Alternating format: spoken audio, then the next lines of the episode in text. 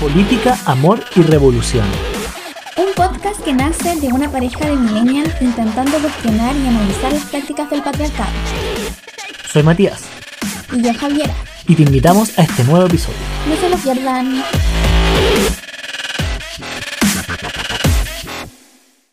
En este capítulo hablaremos de salud mental. Cuestionaremos las estructuras sociales, hablaremos de la importancia de la empatía y también de la terapia. No se lo pierdan.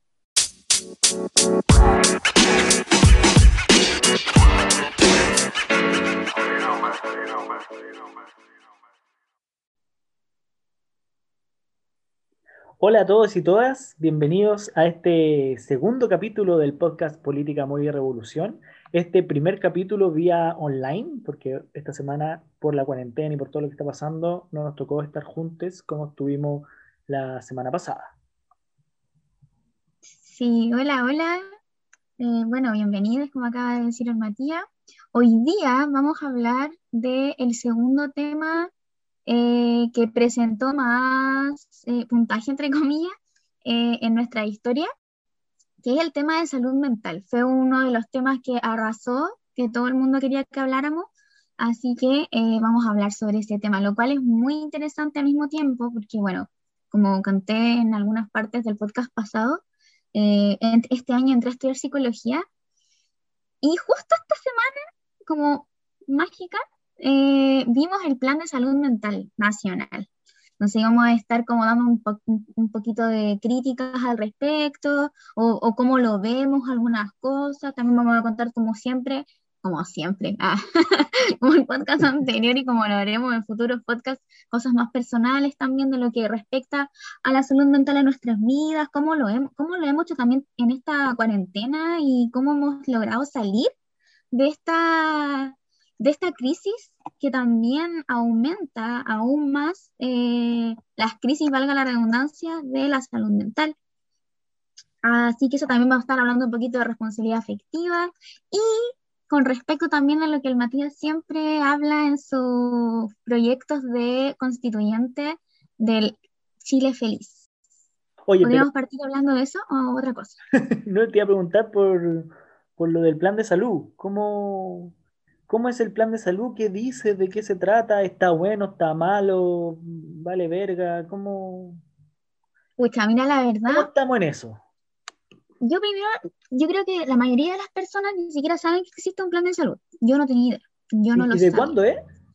Es del 2017 la última. Ya. La última, este. Pero es un plan que como que analiza el 2017 lo que está pasando, pero es del, de 1993.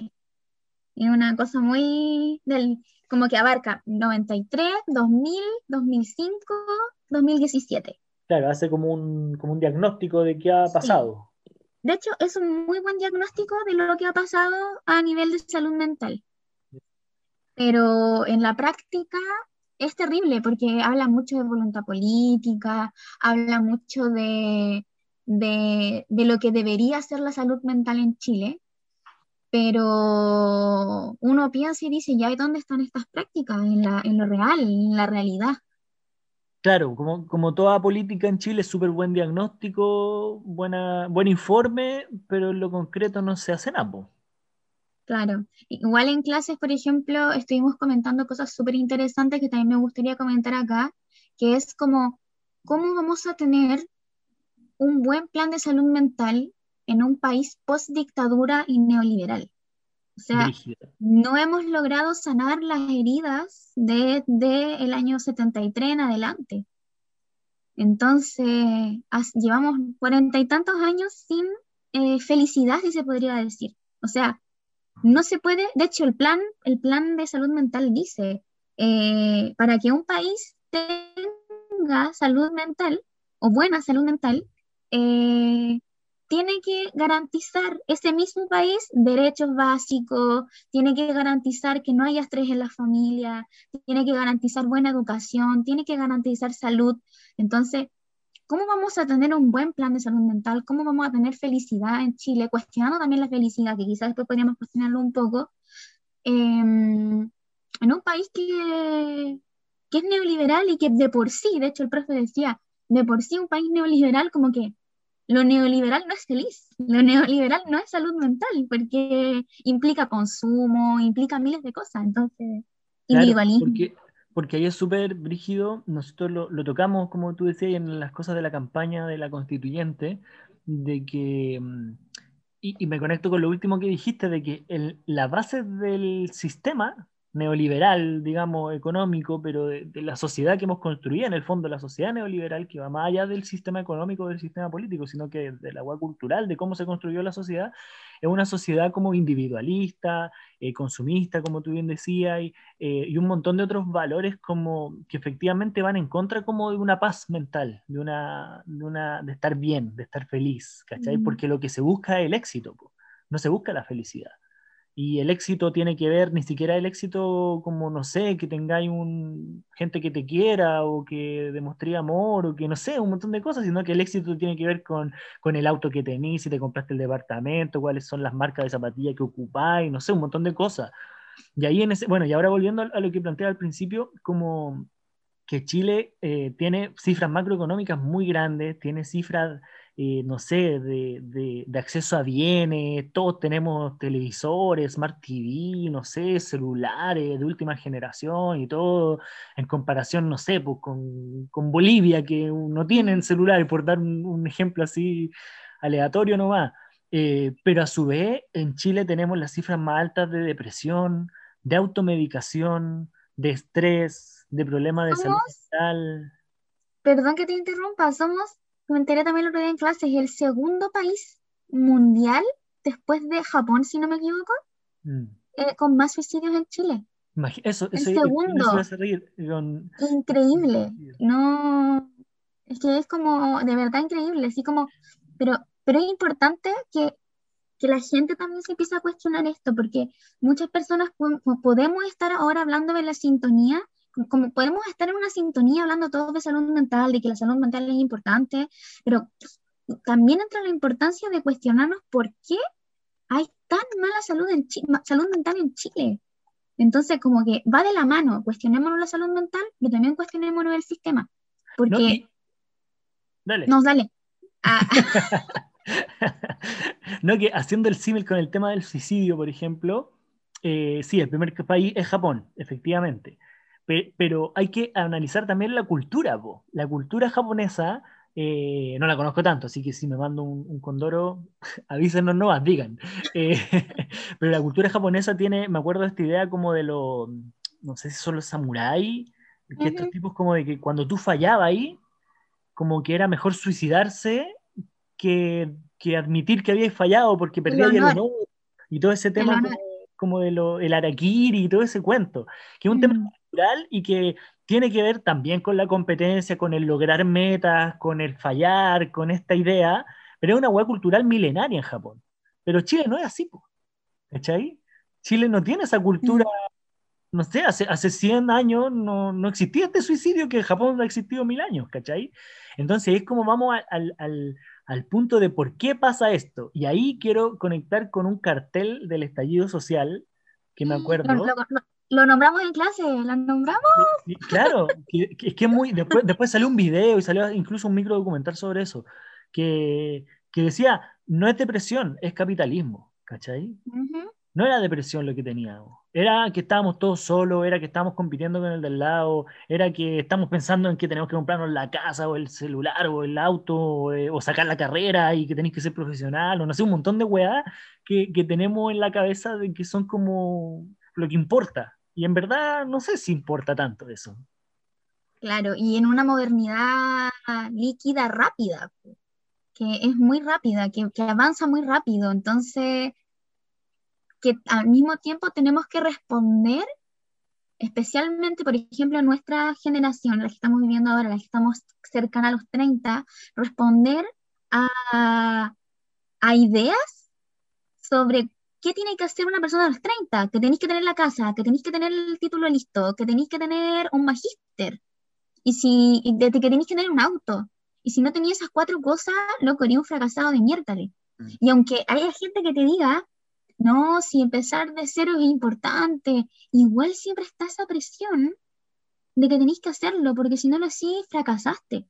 Fracasaste, pero ¿para quién? Para un sistema neoliberal, capitalista y importantísimo post-dictadura. Mm. Creo que eso es algo que no podemos también como dejarlo, dejarlo ajeno. Sí, no, y, claro, tenemos como esa, esa lógica del fracaso, porque la sociedad líquida tiene que ver con esta idea también de, lo desechable, de que nada perdura, de que todo está pero dura un poco y no está. Y eso si lo conectamos con el consumo, tenemos esta weá de que nunca somos felices, ¿cachai? Y de que la felicidad es una búsqueda incesante de cosas, y como la felicidad no la conectamos a cosas como no sé si llamarlas terrenales, pero cosas así como, no sé, que alguien te quiera, tener una mascota, eh, puta, ver el amanecer, weas así como muy sencilla, que finalmente la felicidad, en, mi opinión, es eso, es como disfrutar las cosas sencillas. Y creo que la pandemia nos ha dado como esa, esa, ese golpe de realidad de loco, con este tipo, con estas cuatro cosas estáis listos, no necesitáis nada más. ¿Cachai?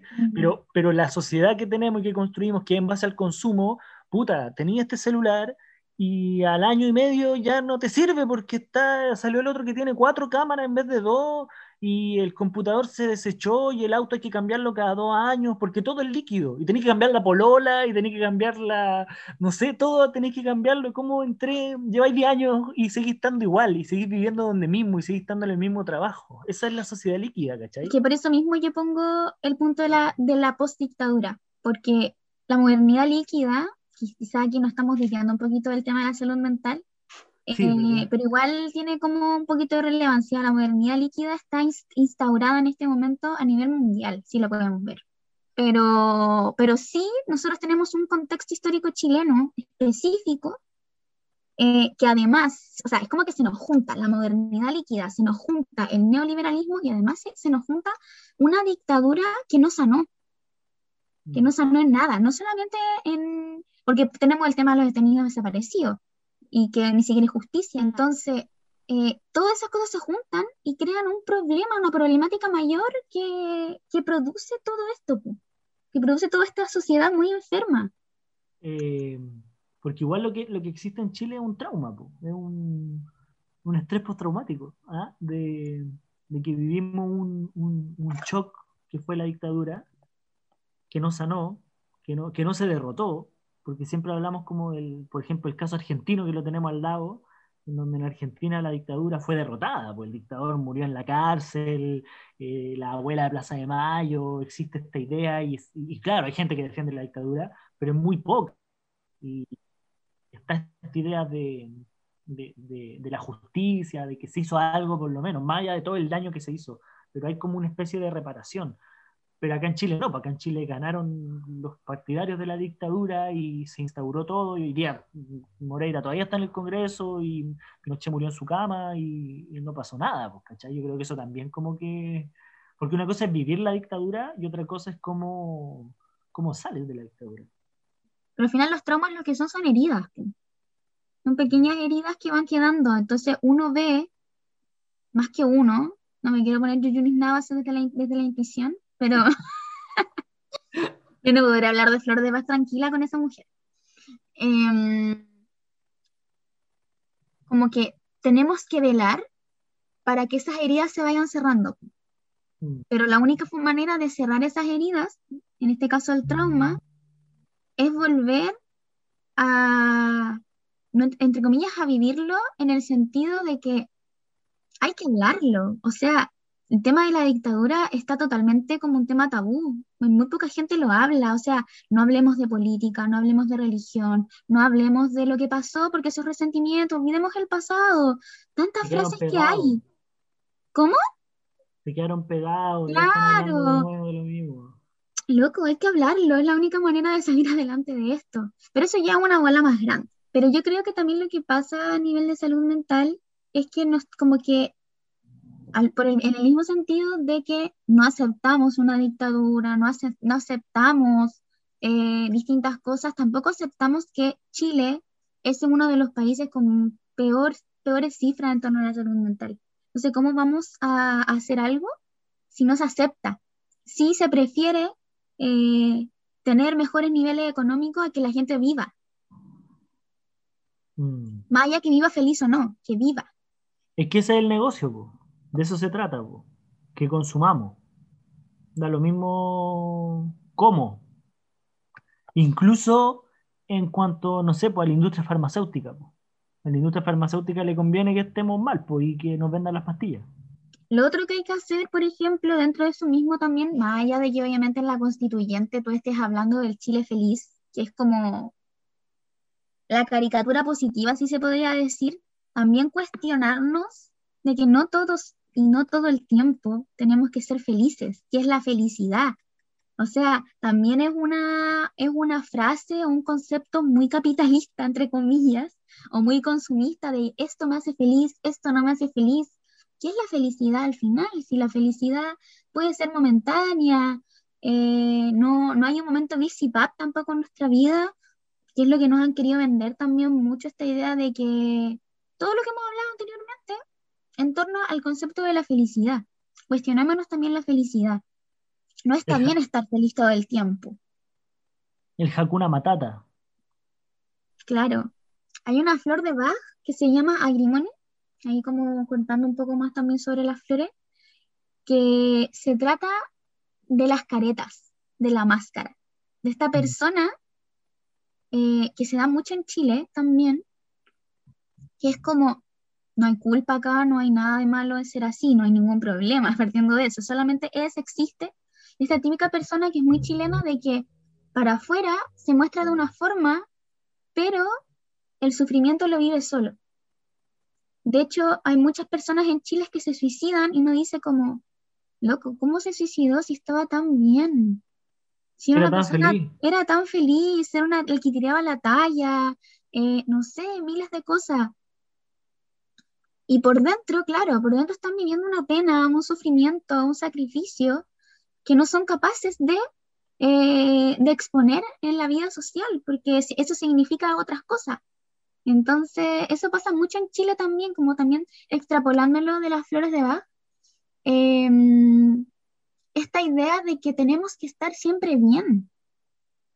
Hay una serie en Netflix que no la he visto, pero mi papá la vieron, que se llama Está bien no estar bien. Es coreana. Loco. Es, es como tan cliché y aún así nos cuesta mucho, porque tampoco hay un Estado que se haga cargo de esto. Entonces, como que ¿quién se hace cargo? ¿Quién se hace cargo de esto? Esa es mi disyuntiva.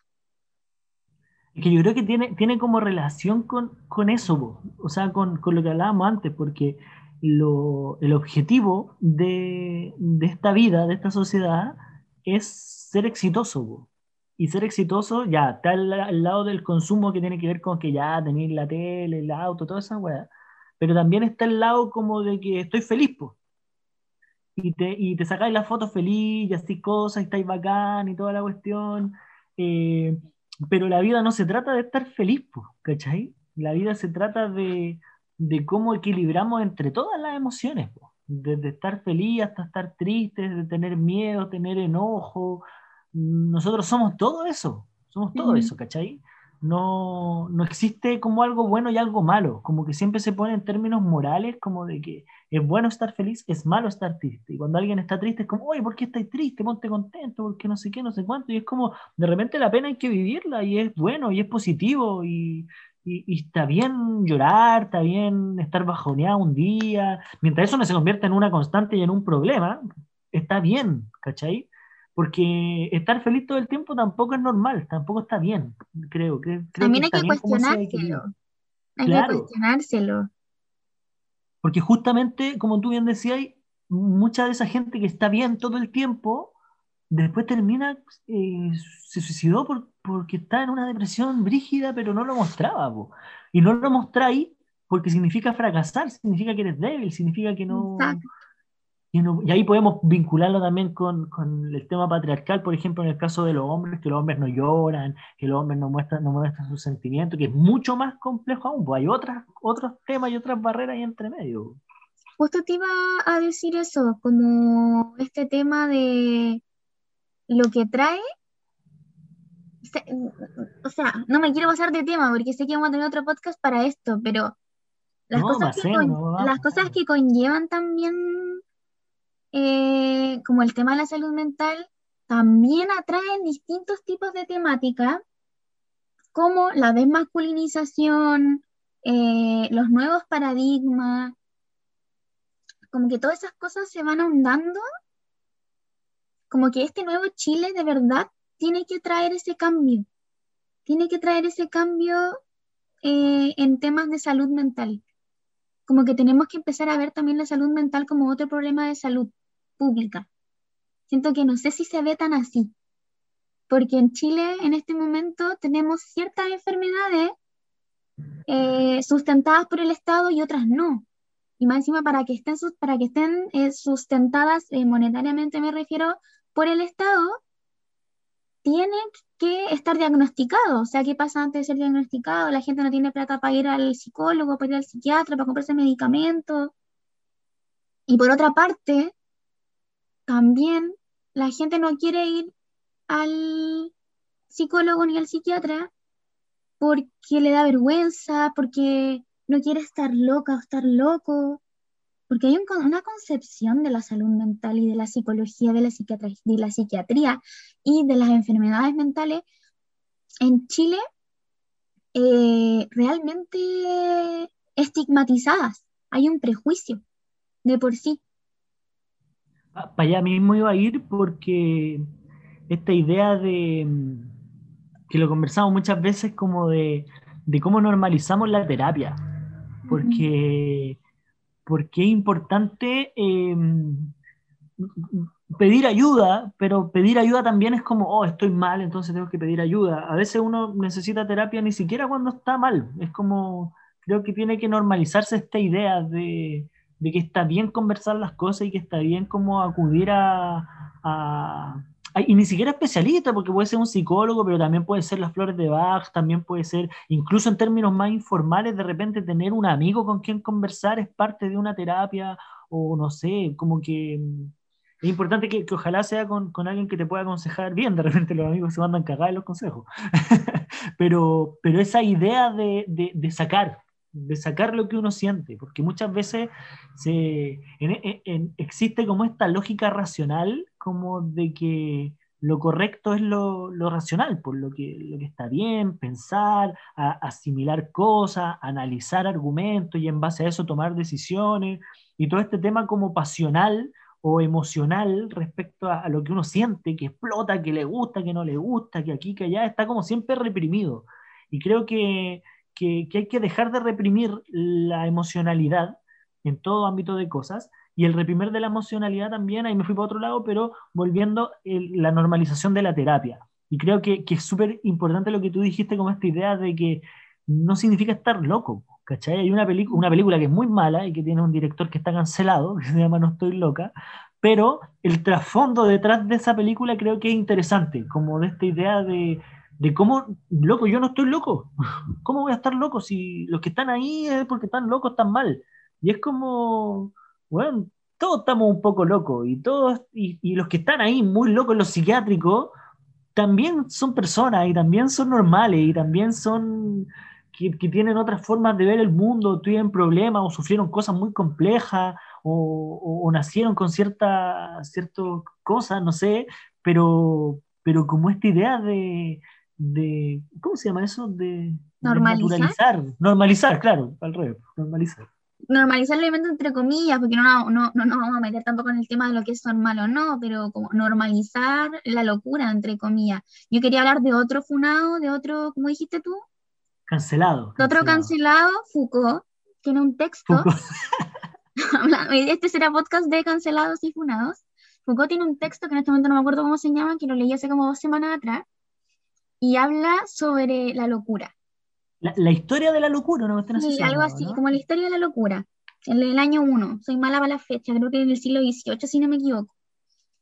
O XIX, soy muy mala. Mátenme sociólogos y académicos. Pero, Foucault, Foucault, es nuevo, o sea, no es nuevo, pero no es del siglo No, habla en esa época. O sea, ah, Foucault, Foucault analiza lo que pasaba en el siglo XIX. Ah, ya, ya, ya, sí sé, sí sé.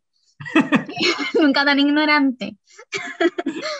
Eh, el punto que hace como un símil, me gusta mucho esa palabra símil, hace un símil con la locura y la lepra, parte hablando de eso, y como la lepra, los leprosos siempre fueron eh, expulsados de la sociedad, marginados de la sociedad, Mm. y como también los locos, la locura, eh, también fue expulsada. Y después va haciendo un, todo, una- todo un análisis eh, teórico y analítico con respecto a las obras, a las obras literarias, en donde el Mm. loco, por ejemplo, en la época, eh, pucha, yo era buena para esto, lo juro, voy a inventar del romanticismo, no, bueno, el romanticismo mucho antes de haber sido de la época de Sófocles, de Dionisio, todos esos locos, todos esos locos, valga el loco, em, ponían la locura de una manera ridícula, por ejemplo. Ridiculizaban la locura. Era el, este típico, este típico personaje de la literatura griega que estaba sentado en los pies del el bufón, por El ejemplo. bufón. Entonces, Es- hacen Eso es como más medieval, parece. Sí, no sé, no soy mala para No, eso. la, la fecha, chao con la fecha. Chao con la el análisis. El punto es que hacen análisis de la locura a nivel de la historia, porque siempre han Mm. existido personas con enfermedades mentales. Imagínense que si ahora, ahora hay un prejuicio, ¿cómo habrá sido antes? Entonces, como que no, tampoco siento que hemos, hemos sido capaces de evolucionar como especie humana en torno a esto, o en Chile, en Chile al menos. Puedo hablar desde Chile, no puedo hablar desde otro país pero siento que no hemos sido capaces de evolucionar en el tema de la locura, porque no, la hemos, no, no hemos sido capaces de normalizarla, o sea, recién ahora estamos empezando a hacerla. Yo, hace 10 años atrás, creía que los psicólogos no servían para nada. Y al mismo tiempo tenemos este plan de salud mental que es de hace, desde el 93 que no se modifica. ¿Y cuánto hemos cambiado? Yo cambié, yo he cambiado en estos dos años. Hemos, hemos hecho un cambio desde el estallido social y no han habido cambio en otras áreas.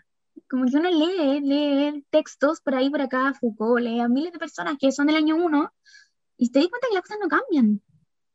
Y es muy frustrante también, también un poco eso. Es muy frustrante cómo no cambian las cosas. Oye, y conectando con el tema de la locura, es como cuático porque la locura ha sido como... La locura siempre ha sido expulsada, como tú bien decías, como que está a- a- al margen de la sociedad. Y la, y, y- y la locura ha sido un instrumento para también, en base a lo que hablábamos antes también, la idea de la normalización, para expulsar también a lo que no es normal, po. Y se catalogaba como locos, ¿cachai? A la gente, no sé, pues en la Edad Media, que, que, no sé, Galileo estaba loco porque decía que la Tierra era redonda, pues, ¿cachai? O no sé, pues las mujeres que, que eran brujas y, y también la- las mezclaban con el tema de la locura, o como que cuando hay algo que, que se desajusta de lo que, del, del molde que tenemos, de lo que está bien, de lo que es correcto, de lo que es normal, ah, está loco. Y es como. Y es, como, y es brígido porque la locura significa expulsarlo, pues, es como significa marginarlo, sacarlo de la sociedad, porque y cuán- cuánta gente que era muy inteligente, que tenía muchas ideas, que tenía muchas cosas que aportar, terminaron siendo locos y terminaron metidos en un psiquiátrico en, en la historia, ¿cachai? Mm. Creo que es súper complejo. No me acuerdo, estoy segura que eso ya lo habíamos conversado y por eso lo estás diciendo y yo ser. te lo dije, pero no importa. No me acuerdo si fue en el texto de Foucault fue, o en otro, otro pensador, pero claro, esta, esta idea muy también desde la Inquisición, por ejemplo, de que la única persona sabia y cuerda, no son esas palabras las que ocupaba el autor, pero no me acuerdo la formal, es Dios. Y cualquiera Claro. que no sea el pensamiento de Dios está loco. O sea, Galileo fue cierto el de la Tierra. Sí, sí, Galileo Ya. el de la Tierra. El momento que Galileo dice, loco, la Tierra es redonda. Y todos estos tipos vienen y te dicen, no, la Tierra es plana. ¿Qué volá? O sea, qué Y- y lo locura, hacen debió haber habido ahí. Lo hacen ahí. Claro, ahí nos estamos desviando un poco del tema de la salud mental como tal y la, el análisis y la crítica, pero, pero también es importante cuestionarnos esas cosas. ¿Qué, qué realmente es la locura? Muy distinto también a lo que es salud mental, por, yo creo. No, no creo que haya que juntar tampoco las dos cosas como que van de la mano, pero no. Pero algo que aprendió en estos meses es que tenemos que, o sea, no podemos vivir sanos en salud mental individualmente. Y algo que nos ha enseñado este sistema eh, neoliberal, capitalista, post-dictadura, es hacer individual y vivir nuestra vida. Creo que pasos para avanzar en salud mental también es empezar a preocuparse por el otro y empezar como tampoco a juzgar a la otra, al otro, al otro. Yo, a mí me gusta mucho la sororidad, la encuentro muy bonita, sí, también. Em, no, no, no quiero hacer una caricatura de la sororidad tampoco, pero también cuestionémonos qué está pasando esa persona, por, por qué está pasando, ¿Qué, por qué está haciendo ese tipo de actos, ¿cachai? Porque hay personas que no, son, no, no están tan maduramente puestas en esta sociedad para cuestionárselo. Y, siempre vaya a ser la polola loca, cuesta mucho encontrar el pololo loco, es, es, poco menos. También está, obviamente, no hay que, no hay que generalizar, pero, pero la polola loca y la ex loca siempre está. ¿Y a quién de nosotros no nos ha tocado ser la ex loca? O sea, yo he sido la ex loca, ¿cachai? Y catalogada por las mismas mujeres. Y, y después, al, al, mismo tiempo, catalogada en el futuro de tóxica. Ah, ella tiene cara de tóxica. Loco, quizás qué está pasando dentro de mí y en mi mente que, que estoy actuando de esa forma creo que igual tenemos que actuar en colectivo y avanzar en colectivo y empezar a, a preocuparnos eh, por ese tema. Quizás ahí podríamos empezar a hablar un poquito también de, de, de, responsabilidad afectiva, pero no sé si queréis decir algo con respecto a esto. No, que al, que al final tiene que ver con, con ser empáticos, con mm. cómo somos empáticos con el del lago, ¿cachai? Porque no, no tenemos idea la, lo que ha vivido ni lo que está viviendo ahora cada persona. Entonces, uno de repente, o, o si incluso tuvo un, un, día malo nomás, ¿cachai? Y reacciona de cosas, desde de, procesos muy largos, de traumas de muchos años, a cosas como de si terminaste con la pareja hace un mes, hasta si hoy día en la mañana te resultó todo mal. Pues. Creo que todo tiene que ver con, con, ser empáticos, con no juzgar al otro, ¿cachai? Y, y también estoy de acuerdo con lo que planteabas tú de cómo colectivizamos igual un poco las soluciones, las problemáticas. Creo que cuando estamos juntos es más fácil solucionar las cosas. Cuando somos hartos, cuando, cuando entre todos vamos viendo como entendiendo al otro, poniéndonos en el lugar del otro, terapiándonos entre todos, ¿cachai? Creo que, creo que en comunidad, en tribu, es como, en familia, es como mejor se, se solucionan las cosas, ¿cachai? Y, y se pueden dar esta, esto apoyo, porque finalmente la mayoría de las problemáticas, no, no sé si la mayoría, tal vez me estoy yendo por otro lado, pero, pero muchas problemáticas, muchos, muchos problemas de salud mental se solucionan con apoyo, con, con afecto, con, con entender al otro, incluso, ni siquiera sanar, porque no, no necesariamente se necesita sanar, pero sí el, el, estar estable o el estar más o menos bien, tiene que ver con, con que te sintáis apoyado, con que te sintáis eh, bien y como decíamos antes, esto no significa estar feliz. Eso no es estar sano, necesariamente. Tiene que ser con sentirte bien con los que te rodean, ¿cachai? Y es una cuestión tan sencilla y que nos cuesta tanto hacerlo. Es muy complicado. No, y nos cuesta hacerlo por lo mismo que hemos hablado también. Yo quiero, me, me gusta, aunque suene un poco repetitiva, insistir en esto de la culpa, o sea, tampoco tenemos que mirarlo como, oh, sabes que yo he tratado mal a alguien, es verdad, latigazos, autoflagelación. Eh, no, no me refiero a eso, me refiero a que empecemos como, vamos a ocupar mucho esta palabra en estos podcasts, en podcast, eh, cuestionémoslo, cuestionémoslo, o mm. sea, empecemos a cuestionarnos de poquito por qué actuamos de cierta manera también, porque no actuamos así porque sí, nos criaron de esa forma, nos implantaron un sistema individualista, en donde ser individualista es, es, es, está bien, en donde nos quitaron lo, el sentido de organización, en donde nos, nos quitaron el sentido del colectivo, en en donde nos enseñaron a competir con la otra, con la compañera, siendo que no siempre hay que competir con una otra, además de que es súper cansador las que hemos competido con otras sabemos que es muy cansador. No vale la pena. Siento que si viviéramos eh, en colectivo, si nos cuestionáramos más esas cosas, seríamos también más sanos, aportaríamos también más a la salud mental. Y a eso también quiero entrar con responsabilidad afectiva, porque siempre, eh, o al menos yo entendía la responsabilidad afectiva como algo de pareja. Tengo que ser responsable con mi pareja, eh, no haciéndome cargo pero haciéndome cargo al mismo tiempo. O sea, no, no me tengo que hacer cargo tuyo, pero al mismo tiempo empatizo, la palabra empatizar. Pero también cómo esa responsabilidad afectiva tiene que darse a nivel colectivo en todos los grupos sociales. Em, la, responsabilidad efectiva no solamente de para par. O sea, si yo participo en un grupo específico, también tiene que haber un poco de responsabilidad afectiva. O si no, mejor me salgo de ese grupo, o si no, se vuelve tóxico. En la familia, que también es un grupo social, también debería haber responsabilidad afectiva.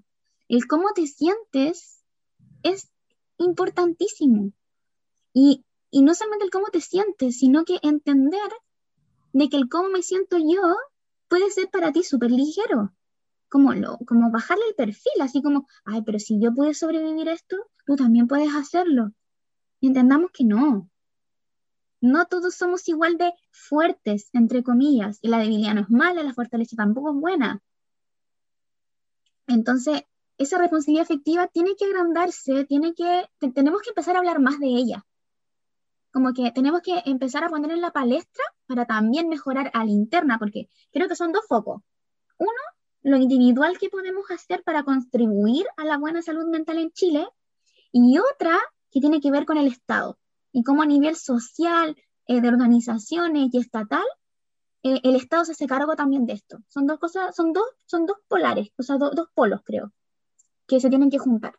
Pero por este lado, por el lado más personal, más desde qué hago yo como individuo para aportar a que la salud mental mejore, es empezar a hablar de la responsabilidad afectiva, de que me importe lo que sienta el otro y de que si el otro siente algo no es menos importante porque lo sienta él o lo sienta yo o cómo lo siento. Y, es brígido porque ahí empiezan las contradicciones y los choques, porque hay veces en que lo que a ti te hace bien, a otro le hace mal. Como estar pleno tú, eh, o sea, me refiero, no quiere decir que sea contradictorio, pero me refiero como de que para, está bien que tú estés bien, pero que eso no implique que el otro esté, esté mal, pues, ¿cachai?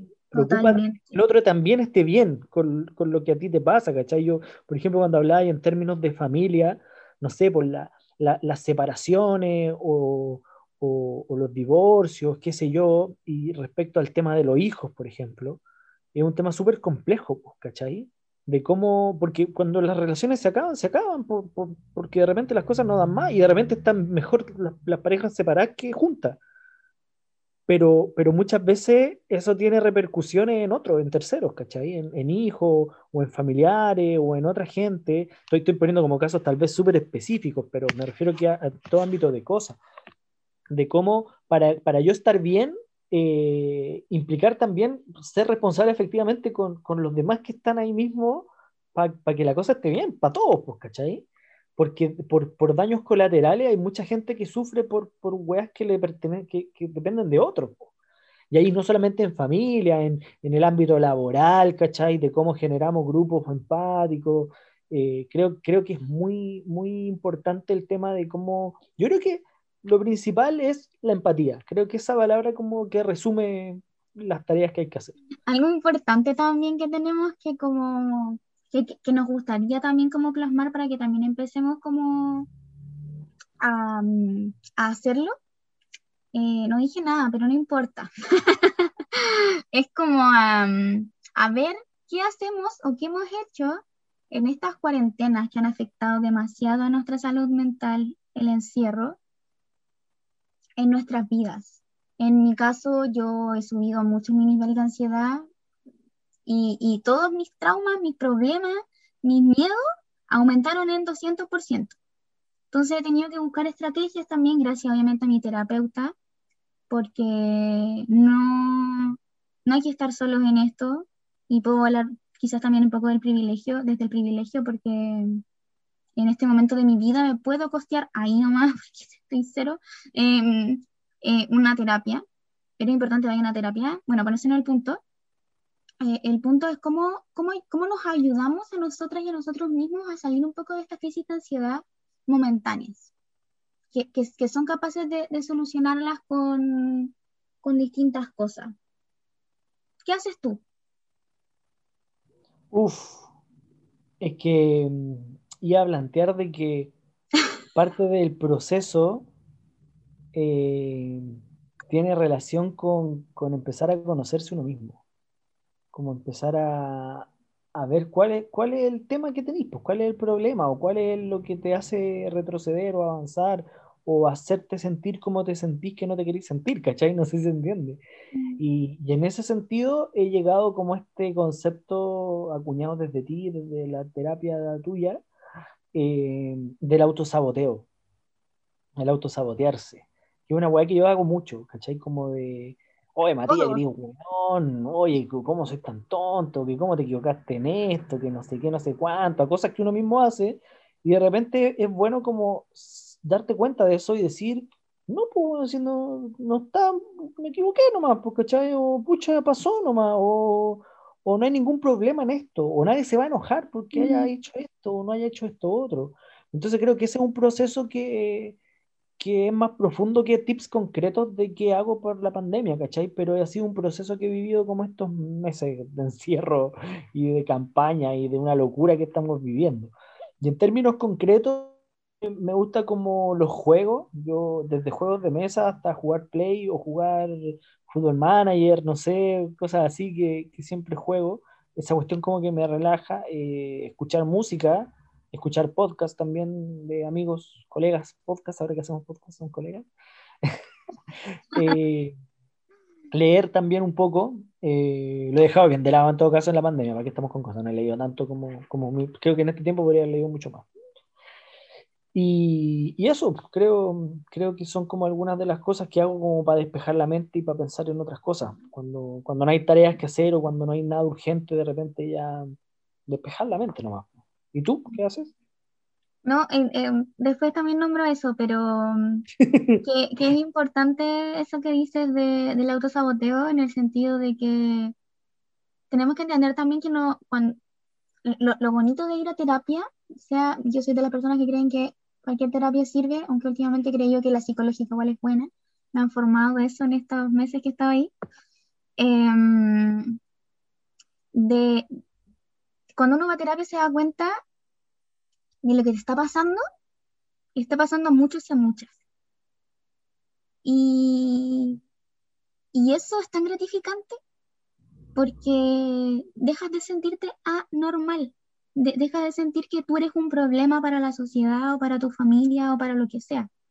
Entonces igual es importante dejar claro eso, de que el autosaboteo es algo que hacemos las personas. Mm. Nosotros en este momento quizás estamos siendo muy privilegiados porque nos estamos dando cuenta, pero esto es con calma, es con paciencia, es con amor, es con responsabilidad afectiva, con, con apañe de la familia, con apañe de, de la gente. Por eso es que es muy injusta, muy injusto y, de verdad injusto hablar de salud mental, porque hoy en día tener una buena salud mental es privilegio. No todo el mundo puede tenerla, no todo el mundo puede acceder a ella, y por eso que yo antes hablaba de que de lo importante de que el Estado se haga cargo, porque debería ser un derecho acceder a ella. Debería ser un, un derecho el darse cuenta que te está autosaboteando, no todo el mundo lo logra, no, todo el mundo lo logra ver, porque es difícil darse cuenta. Y en ese mismo sentido, eh, creo que uno de los tips, me carga la palabra tips, pero uno de los tips mayor que yo creo que, o consejo que podría dar, es que es no sentir culpa. O sea, si un día me quiero quedar acostada, loco, quédate acostada. Si, si un día quiero, quiero levantarme a hacer ejercicio, haz ejercicio. Si un día quiero, no sé, ver tele todo el día, hácelo. Porque en estos tiempos difíciles de pandemia, en donde la salud mental está tan mal para todas y todos y todes, eh, tenemos que aceptar lo que nuestro cuerpo también quiere y lo que nuestra mente quiere. Y si un día queremos relajarnos, loco, relajémonos. Dejemos de pensar de que se va a acabar el mundo porque no, no, no existamos un día yo sé que es, yo sé que es súper privilegiado lo que estoy diciendo, porque claro, no puedo faltar al trabajo, loco, es verdad. Pero si hay un ratito del día en el que puedas relajarte y no sentir culpa por, por lo que estás sintiendo, creo que también es importante. Y por último, como tips, eh, como tips más concretos, yo podría decir, eh, hagan TikTok, cabres. me ha sacado de toda mi ansiedad.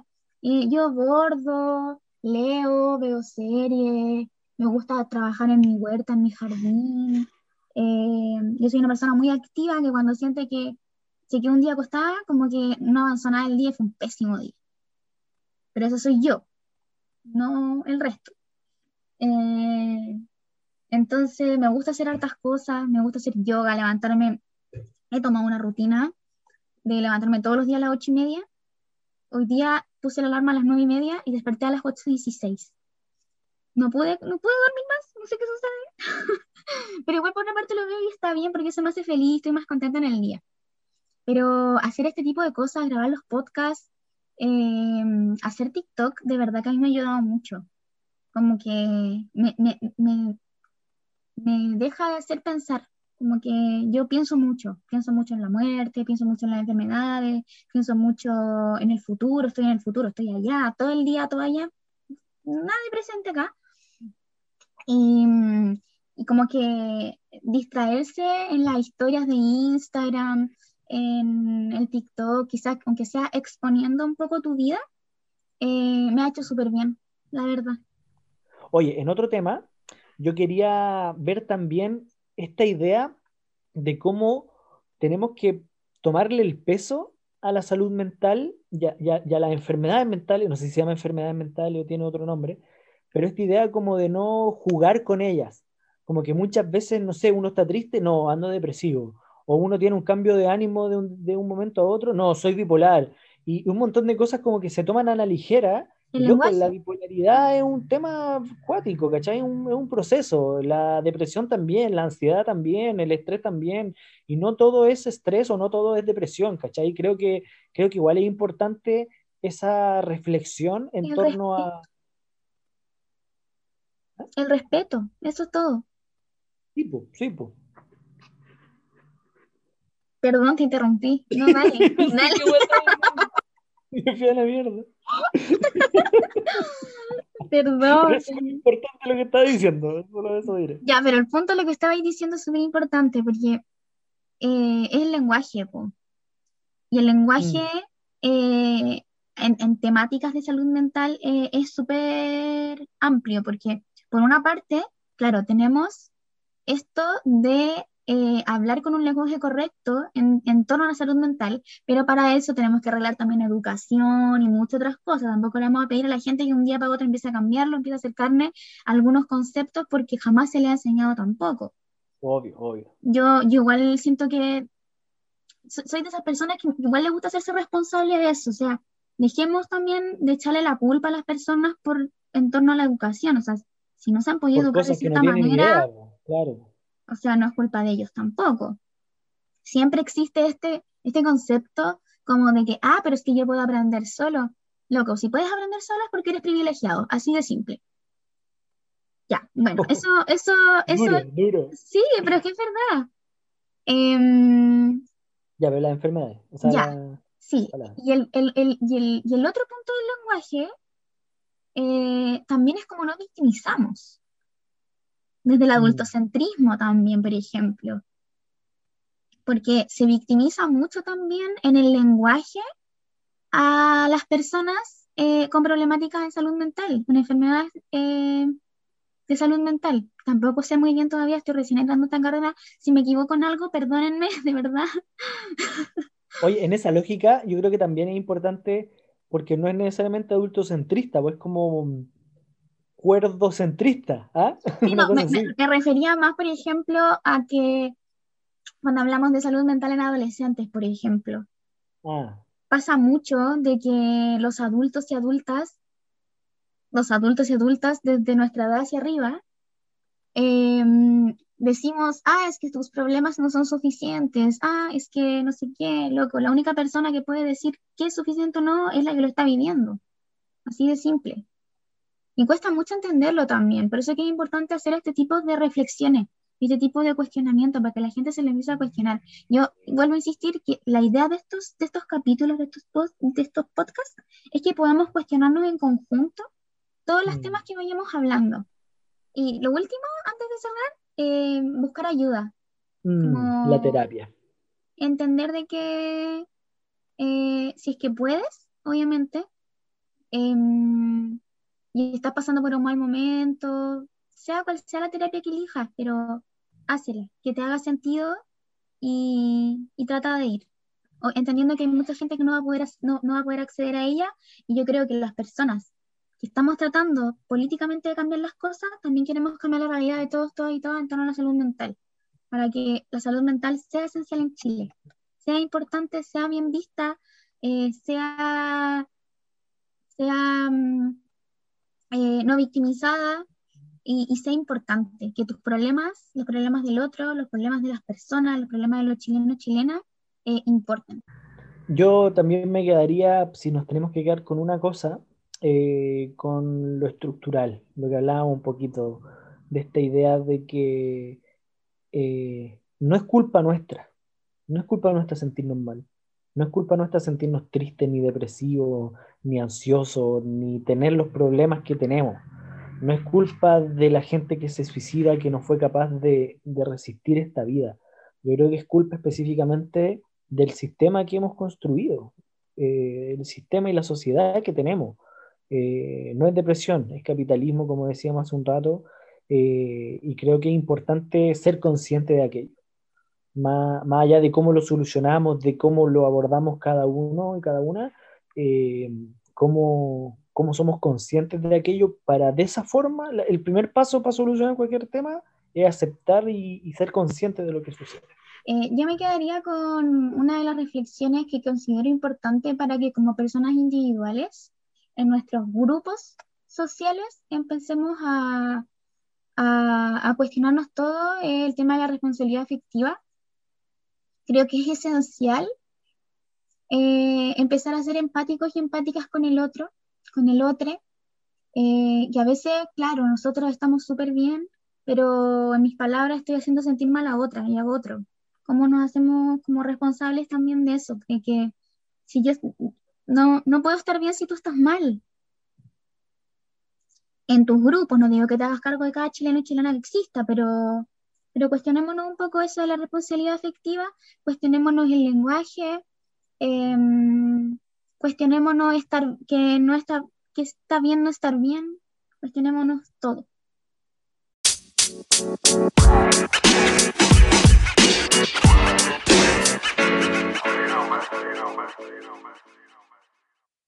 Eso. Que estén muy bien. Nos despedimos y nos vemos en un próximo, próximo, próximo, próximo. un próximo capítulo em, de este podcast Amor, Política, Revolución, ¿no? Política, Amor y Revolución. Política, Amor y Revolución. La política de amor. Ya. Revolución. Que estén muy bien, chaito. Chai. Hola, hola, ¿cómo están? Bienvenidas, bienvenidos, bienvenides a un nuevo capítulo de Política, Amor y Revolución. Estamos muy contentes porque estamos siendo escuchadas. Sí, cada vez nos llegan más comentarios, más gente que, que, nos escuchó y que le gustó, que no le gustó, que opina esto, que opina esto otro. Así que bacán, sigan escribiéndonos, mandándonos audio todo como, como lo han hecho hasta ahora, compartan el podcast, está, está entretenida esta situación. Sí, la idea es que tengamos igual como un, o empecemos a generar como un, un diálogo también entre las personas que nos escuchan y, y nosotros. Pues, así que eso, hoy día vamos a hablar de poliamor y monogamia. Uno de los temas más votados en nuestra primera encuesta que hicimos sobre de qué iba a ser el podcast. Y eh, al fin llegó el momento de hablar de poliamor y monogamia. Un tema muy. ¿Cómo se llama esto? Muy. en la palestra. ¿Cómo se Claro, de moda. De moda, sí. y eh, como que cuestionado también en, estos momentos. De tendencia, claro. Eh, Yo quería hablar solo, solo antes antes de hablar del tema probablemente tal, de que igual la invitación de este podcast, más allá de que nosotros nos reímos y, discutimos y vemos temas, es como poner la reflexión. Y por eso mismo los podcasts de repente, muchos nos han dicho como que quedan con gusto a poco, eh, pero creemos que es preciso como la duración que tienen porque es poner el tema y que después ya uno mismo se quede como reflexionando o conversándolo con el de al lado sobre la temática, más allá de nosotros dar como una como una solución del tema, o una cátedra del tema, claro, solo poner elementos sobre la mesa para poder reflexionar y abrir esa discusión. para que se cuestionen también y nos cuestionemos también las cosas. Además que de los muchos temas que hemos hablado hasta ahora, no sé, no sé si tampoco tenemos esas soluciones nosotros en nuestra mente. Ningún tema, Entonces, son, son conversaciones que todavía están en definición de ver cómo las llevamos a cabo. Bueno, monogamia y poliamor o poligamia. Ahí es súper interesante porque eh, no es un tema nuevo, no es que exista desde ahora. Eh, el tema como de, del poliamor o la poligamia, esta idea de tener muchas parejas o no suscribirse solamente a una pareja, eh, de hecho, en la época de los griegos, hace miles de miles de años, ya existía esta figura de, de tener más de una pareja o de tener relaciones más o menos como no, no tan cerradas como en la monogamia. Vemos también en la época de los hippies, en los 70, 60, eh, cómo resurge esta tendencia de, de, cuestionar la monogamia o esta estructura eh, única de pareja y bueno, a partir de los 90, los 2000 empieza a reabrirse esta discusión nuevamente con, las nuevas tendencias. Eh, y lo más interesante que tiene este último movimiento es que le cambia el nombre. Deja de hablar de poligamia y empieza a hablar de poliamor. Porque cuestiona también eh, el, matrimonio. Porque poligamia o monogamia tiene que ver con una pareja respecto al matrimonio poligamia significaba esta idea lógica eh, de la antigüedad de una mujer con muchos hombres o un hombre con muchas mujeres y el poliamor rompe un poco esa estructura y abre la posibilidad de que existan muchas parejas de muchos hombres o muchas mujeres o lo que sea, lo que sea, lo que sea. Y habla sobre el poliamor más que amor, relaciones amorosas, más que el matrimonio propiamente tal. Claro. Antes de dar mi opinión, quería decir que me encanta que Matías siempre dice que no viene preparado con los temas. ¿Qué onda? Eres seco, yo, de verdad. Soy un poco Mateo, soy un poco Mateo. Pero está bien, yo me dejáis a mí así como. como. como la que no sabe. no, no, pero es que yo soy el que tira los datos, los datos duros y contigo damos la reflexión. Por suerte que no venía preparado. ya, bueno, eh, dentro de. no sé tanto se podría opinar todavía, pero yo creo que, claro hacer esta diferencia de que hoy en día existe el poliamor en vez de tanto la poligamia. Yo no sé si yo no sé si la gente tampoco se cataloga hoy en día soy monógama o soy polígama o creo en el poliamor o creo en la monogamia. Igual es una pregunta que deberíamos hacernos. Es una pregunta también que un cuestionamiento que nosotros no hemos hecho también como pareja mm. y que y que igual tiene un proceso, tiene un proceso como el declararse monógama, monógamo, monógamo. Monógamo.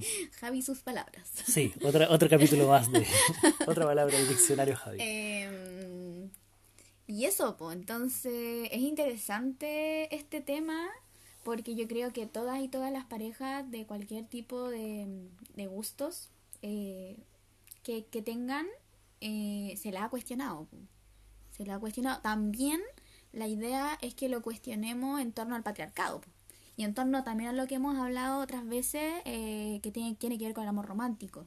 Exacto, exacto, porque justamente el, el poliamor yo creo que surge como posibilidad ante el amor romántico. Ese amor romántico que comentábamos en el primer capítulo de, de, nuestro podcast, que era como la media naranja, el amor para toda la vida, el que tenéis que dejar tu vida por el otro, eh, todo ese tipo de, engranajes que construyen el sistema social del amor romántico son los que, los que hacen estrecha un poco la estructura de, de las relaciones de parejas monógamas y hacen que la contraposición a aquello sea un poco como esta idea, ya, liberémonos de esta wea.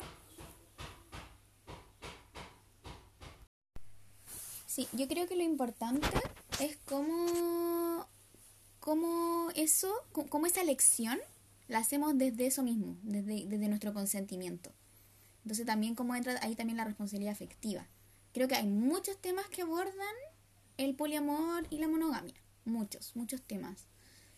Y, y cómo, cómo, lo hacemos para también empezar como a, ordenar un poco esto desde, desde quizás eh, qué elegimos nosotros, cómo nosotros nos movemos en eso, en, en esa elección.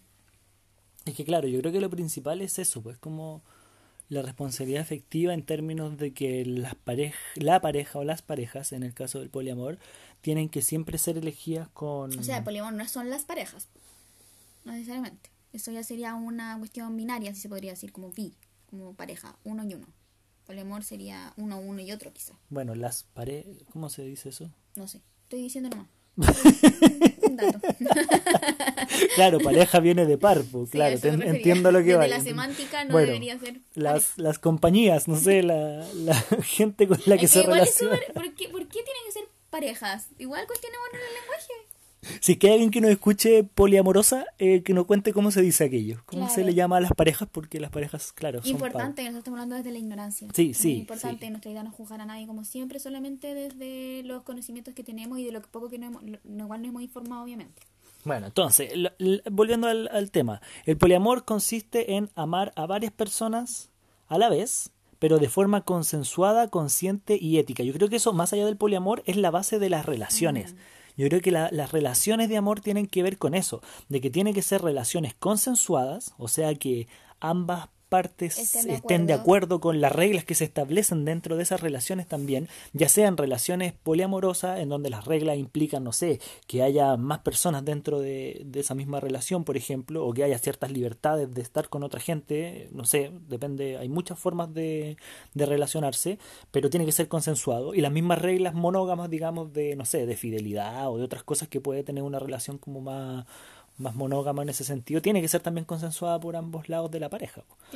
Claro, y que como la pareja se va, o las personas más que las parejas, se van se van poniendo esa, esos consentimientos, no sé si reglas, antes estuvimos hablando un poquito de otra, de otra palabra en este momento se me olvidó, pero claro, las reglas como algo también que tenemos que cuestionarnos dentro de, de la misma semántica. Em, pero claro, ese consentimiento está en las relaciones Mm. como tales, más, más allá si es desde el poliamor o desde la monogamia, existe un consentimiento, se conversa dentro de las parejas, vamos a decirle parejas, pero dentro de las parejas, las, eh, las como reglas que vamos a tener, los acuerdos, los acuerdos que vamos a tener para las cosas y si eh, uno o el otro no están de acuerdo, como también desde el feminismo logramos eh, logramos entender al otro. Claro, y cómo reordenamos ese acuerdo también. Porque lo principal de la relación, más que seguir una estructura y una regla, o un acuerdo en específico, lo importante de la relación es que haya amor, que haya confianza, que haya lealtad, y que se mantenga la relación. Pues, o sea, me refiero, la relación existe para tenerla, pues no para seguir una regla, ¿cachai? Entonces, por ejemplo, algunos, algunos ejemplos como que se daban mientras estaba leyendo sobre este tema era, eh, bueno, por una parte como la, la exclusividad sexual, por decirlo de una forma, que ahí se podía dar como en cierta... planteaban así como para evitar eh, que se quiebre la pareja, tal vez abrir la posibilidad como a ciertas libertades sexuales, por decirlo de una forma, dentro de la relación monógama incluso, ¿cachai? ahí como adaptando el acuerdo. Pero lo que más me hizo sentido es, por ejemplo, esta lógica del amor romántico, que es como que todo lo que yo soy eres tú que lo, conversamos un poquito en el primer capítulo, que es como, eh, no sé, si a mí me gusta el fútbol, tú tenés que acompañarme al fútbol. Y si a ti te gusta no sé qué cosa, porque tenemos que compartirlo todo. Y la relación sana supuestamente es, donde compartirlo todo. Y somos la media naranja y todo nos gusta y todo no sé qué. Y una, una base como de ese acuerdo, de esas reglas, entre comillas, de una relación, por ejemplo, monógama, es como sí, está bien, estamos juntos y toda la cuestión, pero, a ti te gusta lo tuyo, a ti te gusta lo mío, y ahí están las reglas de que no todo es tuyo ni no todo es mío, ¿cachai? Y, y tampoco hay que confundir como en ese sentido. Por eso que el amor romántico tiene tanto que ver con este tema, po. porque ya, si nosotros hoy en día, por ejemplo, eligiéramos la monogamia, también tenemos que repensar la monogamia. Por supuesto. ¿cachai? No, no, no podemos elegir la, mono, la monogamia que vivían nuestros abuelos o sea, si la elegimos ya y hay consenso y decidimos que no es una relación feminista, bueno, está bien, yo no lo voy a juzgar, no voy a entrar a juzgar a eso. Pero me gustaría que esta nueva elección de la monogamia también trajera consigo eh, los cuestionamientos necesarios en torno al patriarcado, de los roles de género de cada uno también, o de cada une. Eh, especialmente en lo que nosotros, nosotros vivimos, que es una relación eh, heterosexual pero pero es importante eso, cómo nos cuestionamos también la monogamia, porque claro, pareciera hoy en día que eh, el poliamor es más libre. Eh, cuando uno está en una relación monógama suele pasar o suele que te digan esta típica frase como ya, pero tú ya no eres libre, estás casada. Como, loco, elegiste en una relación, eso no significa que estoy casada, como tranquila, ¿cachai? O, o cómo, cómo, la monogamia tiene como esas reglas de que ya no puedes hacer cosas. Si tú estás, eliges una relación monógama, jodiste, ya no puedes hacer ciertas cosas, o sea, pierdes libertad. Si tú estás en una relación quizás más abierta desde el poliamor, por ejemplo, em, se piensa que eres más libre. Entonces también cómo vamos como, como desmitificando cosas también que dentro de la relación monógama también hay libertades, pero por eso hay que repensarla. Y por eso es súper importante el acuerdo, el acuerdo de estamos en una relación monógama y qué significa eso. Significa esto, esto y esto otro. Y significa no esto ni esto otro, ¿cachai? Obviamente se pierde libertad, pero hasta qué punto eso ya da para otro podcast de qué es la libertad y hasta dónde llega la libertad, ¿cachai? Porque... Y, y también como esta cosa respecto a lo que tú decías de la relación con el amor romántico, efectivamente existe el amor romántico que ha sido como... Eh, no sé, no quiero poner adjetivos tan cuáticos, pero lo voy a decir igual, como dañino en cierto sentido, ha generado ciertas relaciones no, no tan sanas y por eso lo cuestionamos el amor romántico. Entonces se plantea el poliamor como la alternativa al amor romántico y el amor romántico ligado a la monogamia. Pero también muchas veces se viste de poliamor una idea de, no de monogamia, pero una idea como ya, como yo estoy en contra del amor romántico, voy a hacer, voy a vivir del poliamor. Por eso digo que se veta la monogamia. Claro, se veta la monogamia, pero el poliamor también es como una como una fachada, por decirlo de una forma. en algunos casos. no, en algunos casos estoy hablando, sí. menos consciente. Claro. que el poliamor es una alternativa y está totalmente bien. Absolutamente, absolutamente. Me refiero efectivamente a algunos casos, como que por estar en contra del amor romántico y por tanto la monogamia, entonces yo soy poliamor, siendo que a mí, por ejemplo, me interesa, no sé, la exclusividad de una persona solamente y no sé qué, pero como me hace ruido la monogamia porque está ligada al amor romántico, entonces me pongo desde la otra vereda. Y yo creo que ahí es donde está la cosa como de, de dejar de ponerle reglas y etiquetas al amor y poder vivirlo. Vivir el amor. Vivirlo, claro. claro, vivir el amor. Yo creo que ahí también como que se vuelve un poco al inicio la pregunta que yo hacía de ¿la gente realmente se catalogará monógama o polígama? Creo de verdad que es una cuestión en serio. Creo que igual cuando uno entra en una relación o decide estar en una relación, ya sea polígama o monógama, o desde el poliamor o desde la monogamia, eh, monoamor podríamos decir. Eh, es como es como necesario cuestionarse esto, porque ahí entra la responsabilidad afectiva de lo que yo estoy haciendo a un otro. Si yo decido, no, yo creo en el poliamor, yo como persona individual, eh, y no me informo de si la otra persona es una persona que elige la monogamia, es súper dañino, es súper complejo. Por eso es que es tan importante esta comunicación que se va a tener entre las relaciones y entre las parejas y entre cualquier cosa. Y de hecho creo que se podría hasta extrapolar a la amistad, pero, pero estamos hablando solamente de, amor. de amor, de amor en la pareja. De amor de amor, de amor, ¿cómo se puede decir eso? Porque el otro también es amor, ya, pero no importa. El, el punto es eh, cómo, cómo, cómo, se, cómo, se conversa eso, cómo se, cómo se llega a un acuerdo, a un mutuo acuerdo eh, de lo que queremos para esa relación. Creo que eso es súper importante porque si no lo hacemos, como dije de eh, va, va, a existir un daño, va a existir eh, un quiebre. Y un quiebre, y ahí es cuando eh, empezamos a bañarnos y empezamos a generar traumas en otros. Y lo mismo que decías tú, como también quizás desde un reproche, más que desde una decisión consciente en poliamor, eh, elijo el poliamor. Claro, haciendo daño al haciendo lado de daño al, haciendo daño al resto, haciendo el mismo daño que me, que, me, que me generaron a mí, obviamente desde una inconsciencia. Yo no digo que uno elija hacerle daño al otro. Pero, pero es importante tomar esa decisión. Sí, y yo creo en ese sentido que, claro, ¿Cuántos se estarán cuestionando esta cuestión? Yo creo que muy pocos. yo no sé si... Sí, Creo que muy pocos se están cuestionando ¿Qué quiero para mi relación? Claro, yo no creo que hayan parejas que se definan así como ya, si somos, a menos que tengáis una relación abierta, como con muchas, muchas, no sé si reglas y todo, y ahí ya sí, se, se entiende que te cuestionaste esa cosa, y que, pero igual el cuestionamiento no tiene que ser unilateral solamente, no solamente de que no, yo estoy en una relación abierta. ¿Cachai? Porque, claro, yo puedo estar en una relación abierta, pero hasta qué punto el otro acepta, porque en esta misma idea del amor romántico y de que si yo no acepto los términos del otro me va a dejar de querer o me va a abandonar o me va a no sé qué cosa, muchas veces se puede aceptar así como sí, obvio, ya, démosle, pero a la interna tal vez no es tan así, o al revés, po. ¿Cachai? Como, no, es que yo soy una pareja monógama y no sé qué, no sé cuánto, ya sí, yo acepto tu regla monógama, pero a la interna en volada no, pues, ¿cachai? Claro. Y también ahí, está como... La lealtad, barran las relaciones y uno se trauma. claro, pero, pero son cosas que pasan, ¿cachai? Por eso es importante como poner el tema de conversación, obviamente no lo voy a poner en la segunda cita o por lo cuando tengas... Porque si no, no te invito al helado.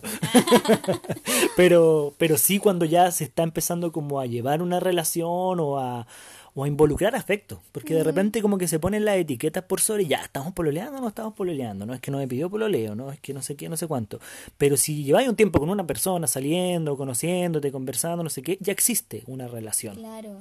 Ya existe de cierta forma. Se le ponga nombre, no se le ponga nombre, sea de la forma que sea, existe y hay que hacerse cargo y hay que ser responsable efectivamente con ese otro que se está involucrando contigo. Claro, la responsabilidad efectiva es súper importante y no se ve como yo no quiero que suene como yo soy responsable del otro, porque eh, esa persona es responsable de sí misma, de estar bien, de estar sana, de tomar las terapias que se necesiten, pero sí soy responsable de que vivo en una comunidad colectiva y la felicidad del otro también implica mi felicidad.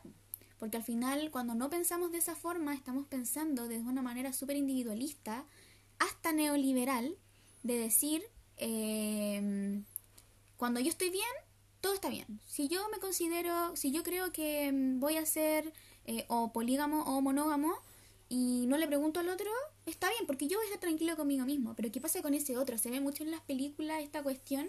Eh, yo soy fanática de las películas. Los ejemplos de las películas de la Jai. Mejor. eh, se ve mucho en, en, las películas esta cuestión de em, soy soltero, voy a todas partes, soy soltera, voy a todas, a todas partes.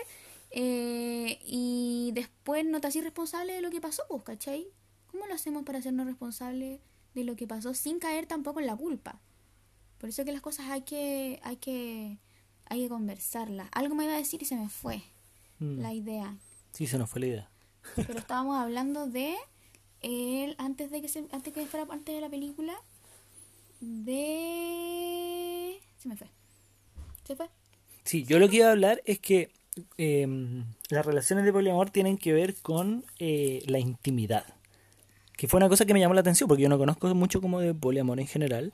Y hablaban como de la intimidad con respecto a esta idea de, de la confianza, del respeto, del compromiso con el otro, más allá de lo sexual. Como que lo sexual pasa a un segundo plano y depende como de ya de cada relación, si es que si es que hay exclusividad sexual o si hay libertad para estar con más personas, etcétera, etcétera. Pero la idea de poliamor tiene que ver con esta idea de sentir esta intimidad, esta confianza con más de una persona. Mm.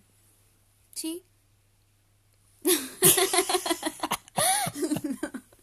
¿Dónde está Javiera? ¿Está acá o no está acá? Lo siento, no, no, sí. Que me quedé, estaba pensando en lo que se me había olvidado de la responsabilidad efectiva, pero no importa. Eh, pero claro, es importante también eso porque uno piensa que cuando ahí también desmitifiquemos el poliamor. Claro, a eso voy, a eso voy. Como que poliamor ya es promiscuidad, estar con cualquiera. Una mirada, una mirada muy católica también, muy cristiana, así como, de hecho, no puede ser eh, polígamo. ¿Qué onda? ¿Cómo van a elegir la, la, poligamia ante todo? también desmitifiquemos eso, la monogamia no es eh, la salvación de la tierra, partiendo de que los animales no son monógamos. La mayoría de los animales, creo que existen tres animales, son mamíferos, ¿no? Hemos visto el pingüino, eh, el lobo y no sé qué otro. Sí, los cabitos de mar, creo que son mm. los únicos animales. Ah, creo que hay una especie de gorilas que aprendí el otro día en la clase de psicobiología, que también son monógamos. Pero nosotros también somos animales, venimos desde el, reino animal y tenemos que empezar a también a ver como nuestra, un poco nuestra, nuestra biología, eh, que no es eh, no es necesariamente monógama. Yo creo que hay que entender de que, de que la monogamia es una construcción social. Exacto. Eso. De que, de que, claro, en, el ser humano, pensándolo como que viene de los monos en su, en su estado más primitivo, eh, era, era polígamo en el sentido también de la biología de, nuestro, de nuestros cuerpos, en donde el hombre, y de ahí viene un poco la construcción social posterior del patriarcado incluso, si es que lo vamos así como hace miles de miles de años, el hombre tiene la capacidad de, de aparearse y embarazar a muchas mujeres al mismo tiempo, mientras que las mujeres solamente tienen la capacidad de tener una cría, o dos crías en el caso de los mellizos, pero una cría en nueve meses, por tanto la monogamia es una cosa como antinatural, por decirlo de una cosa entre comillas. Porque es desde, mirada, es desde una mirada religiosa. Y biologicista, vos, claro. Y, pero, pero todo aquello tiene que ver con construcciones sociales. Recordemos que los negros eran esclavos porque naturalmente se daba de que los negros eran más fuertes y tenían que ser esclavos y no seres pensantes. Las mujeres no podían pensar porque parían. Eh, los homosexuales eran una enfermedad y no era natural. Entonces todas estas cosas como naturales o antinaturales también hay que cuestionárselas porque todo finalmente es una construcción social que hemos tenido como como sociedad, valga la redundancia. Yo creo que, mm, que claro, eh, cómo desmitificamos la, el poliamor para que no se crea que es solamente em, una elección como promiscua y que de verdad hay gente que eh, elige el poliamor por sobre la monogamia y está súper bien. Y es como una elección súper, súper mientras sea una elección súper consciente, al igual que la monogamia, porque creo que de hecho hay más responsabilidad en la monogamia que en el poliamor, porque cuando tú te metías en una relación monógama sin ser consciente de que estás en una relación monógama, eh, vas a dañar más al otro, en el sentido de que esa persona sí se considera monógama y, y tú no estás respetando eso tampoco, como que no sé si se entiende lo que quiero decir. Claro, claro. Y, y, la, y la desmitificación del poliamor también tiene que ver con esta idea de que no necesariamente es esta idea eh, promiscua, como decíamos hace un rato, sino que puede ser que estés toda la vida con tres personas, con las mismas tres personas toda la vida. Y eso es poliamor y eso es... Eh, no, no, no, poliamor significa estar con uno y después con otro y después con otro y después con otro. Tú puedes enamorarte para toda la vida de las mismas dos personas y si es que está toda ok y se puede vivir con esas tres personas y podéis formar una una familia, una comunidad en ese sentido, es totalmente válido. También se puede ver en torno a las relaciones. Puede ser que yo tenga una relación monógama, después termine esa relación monógama y elija el poliamor. Y después vaya y termine el... ¿Cómo, cómo también eso aplica la libertad de elección, del querer? Hoy en día estamos viviendo un momento en social en el que las libertades también son importantes dentro, las libertades sexuales también cómo yo elijo realmente después de vivir años por un paradigma religioso católico cristiano, eh, cómo eh, logro elegir qué quiero hacer con mi sexualidad, como ya lo último que se metan en tu sexualidad, pues se meten en todo, bla, bla, bla, todas las cuestiones que se pueden meter, que se meten en la sexualidad ya es como, loco, demasiado, demasiado, como ya dejemos de, de cuestionar la vida de los otros también, y desde ese mismo lado también cómo no hacemos que la poligamia sea libertad y la monogamia sea prisión. Porque hay muchas personas también que eligen o elegimos las monogamias y no necesariamente estamos presas. Porque de eso depende el acuerdo mutuo que se va a llegar eh, de repensar la monogamia también. Exacto, exacto, porque la monogamia no significa, como tú dices hace un rato, no significa esa monogamia de nuestros abuelos, pues, ¿cachai? De, esta idea como de que estás presa de la relación. Y yo creo que... no, significa que significa que estés casado. Monogamia yo no creo que signifique matrimonio. Porque el matrimonio es una institución patriarcal. Exacto. se ríe la Javi. Matías no se quiere casar conmigo. Porque el matrimonio es una institución patriarcal. Pero eso podemos tocarlo en otro podcast de el matrimonio en específico. Esto es una eh, contradicción feminista. Hablando de las contradicciones de hace un par de episodios atrás. Eh, no, yo lo que iba a hablar era como de mm, tocar un poquito el amor líquido también. Ah, porque justamente esta idea de poliamor es como. O, esta monogamia que también decía la Jai, como monogamia que cambiamos, cambiamos, cambiamos de pareja, también puede ser. puede ser dentro de la monogamia o del poliamor. Antes de como meterse más en lo que es el, amor líquido, como hacer un contexto igual. Eh, que el amor líquido surge en la modernidad líquida. y lo plantea, también, o se sabe, algo que... No, para allá iba yo a explicar todo eso, pero, no, dale, dale, dale. perdón, perdón, salí un poco más chistoso este podcast. Eh, lo siento. Bueno, el punto es que el amor líquido surge en la modernidad líquida, eh, planteada, repensada, eh, repensando la modernidad como tal, en una modernidad líquida por Bauman, por Sigmund Bauman, que yo lo amo. Es un libro muy interesante, una tesis muy interesante porque hace sentido, hace sentido eh, cuando uno también se cuestiona la monogamia. Porque cuando uno es feminista, o me pasa a mí dentro de mis contradicciones que hablábamos recién, eh, hasta uno llega a pensar de que la monogamia tampoco es parte del feminismo. Porque si yo quiero tener libertades, eh, ¿cómo me voy a comprometer en una, en una relación? Pero, como dice la moral distraída, quizá hasta eso sea lo más revolucionario que exista hoy en día. Hoy en día puede ser que la monogamia sea algo también súper revolucionario de volver a aquello, replanteándonos obviamente todo. Ahora dale con la modernidad líquida. No, sí, sí, estoy, estoy de acuerdo con lo que tú lo que tú planteabas y porque, claro, la modernidad líquida, esta idea, lo hemos hablado en un par de episodios anteriores también, como de que antiguamente existía esta estructura rígida de la sociedad, incluso de la vida, en donde tú trabajabas por 40 años en la misma empresa, donde tú te comprabas una casa y vivías en esa casa por toda tu vida, donde estudiabas en el mismo colegio o en la misma universidad durante toda tu educación y, y donde también tenías una pareja que te casabas para toda la vida. Y esa es la modernidad rígida, sólida, que se cae a pedazos. y hoy en día estamos en esta modernidad líquida, que todo es líquido, que todo cambia, que todo varía, en donde no estamos en un trabajo más de, no sé, cuatro o cinco años, en donde nos podemos cambiar de carrera, donde nos cambiamos de casa, donde nos cambiamos de pareja, donde todo cambia, todo cambia, todo cambia, y a una velocidad muy fuerte y no hay nada sólido. Todo lo sólido se desvanece. Entonces ahí es donde Bauman tiene otro libro específico que se llama El amor líquido, que habla como la estructura del amor, eh, que ya lo explicó la Javi. No, no, no, sí, pero, pero que es en el fondo eso, como esta estructura rígida del amor, en donde está la monogamia como, como mecanismo, como formato de este amor rígido, en donde tú eliges a una pareja para toda tu vida. Y hoy en día, en verdad, lo que existe es una pareja líquida que cambia, en donde no, es, no es ningún problema separarse, no es ningún problema. Antes separarse era como un fracaso, o sea, acabó el matrimonio y, falló tu vida, ¿cachai? Y tenías que repensarte, no sé, estoy pensando en los 80, en los 90. De, hecho, yo, por lo que recuerdo del libro, que lo leí hace varios tiempos ya, en 2017, em, es que ni siquiera se, es necesario como encasillarlo en la pareja, sino en el propio amor. Claro. Como el amor hoy en día es líquido. la amistad es líquida. Todos los tipos de amores son líquidos, lo cual no significa que eh, solamente que me cambie de un lado para otro, sino de que cómo esas elecciones eh, se transforman también en torno a la sociedad transforma que se transforma también. No, no necesariamente significa que ay, hoy día te quiero a ti y hoy día te quiero a ti, sino que cómo te quiero también, po. cómo te mm. quiero hoy, cómo te quiero mañana. Como todas esas cosas, como que todo, como que todo lo, líquido eh, puede ser todo. Claro, como que igual es un poco como esta, esta sociedad desechable un poco. Po. Claro. Como de que en un momento nada es perdurable. Claro.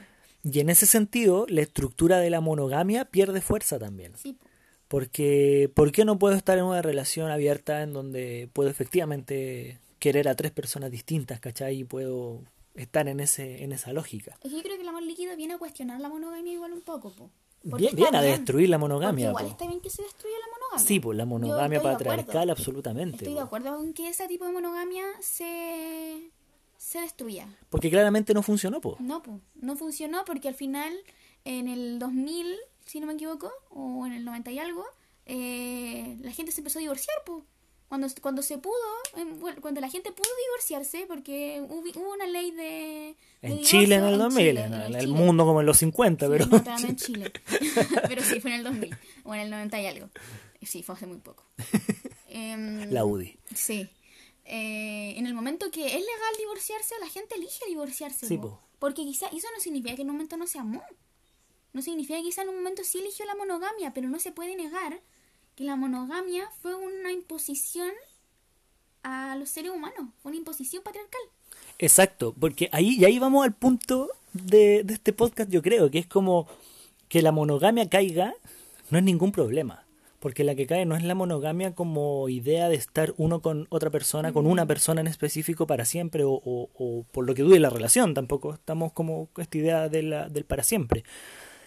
Pero lo que cae es esta monogamia patriarcal, esta monogamia del acuerdo, esta construcción social finalmente que obligó a miles de mujeres y de hombres también, dependiendo de las condiciones, a vivir vidas que no querían vivir. Exacto. En donde hoy, en los últimos siglos, eh, se, se, se, levantó esta idea del amor romántico y que tú te casabas con el otro como por, por amor, porque te enamorabas pero los siglos anteriores también existió la monogamia, pero por interés, porque tú te casabas y en base a, a las dotes, a las platas que se tenían, en la, en la realeza, porque había que juntarse con el otro reino del lado y había que casar a los hijos, pero siempre la institución del matrimonio y la institución de esta monogamia era de carácter patriarcal, era de carácter rígido, y que eso caiga a través del amor líquido, a través del poliamor y del cuestionamiento de la monogamia, yo creo que es perfecto.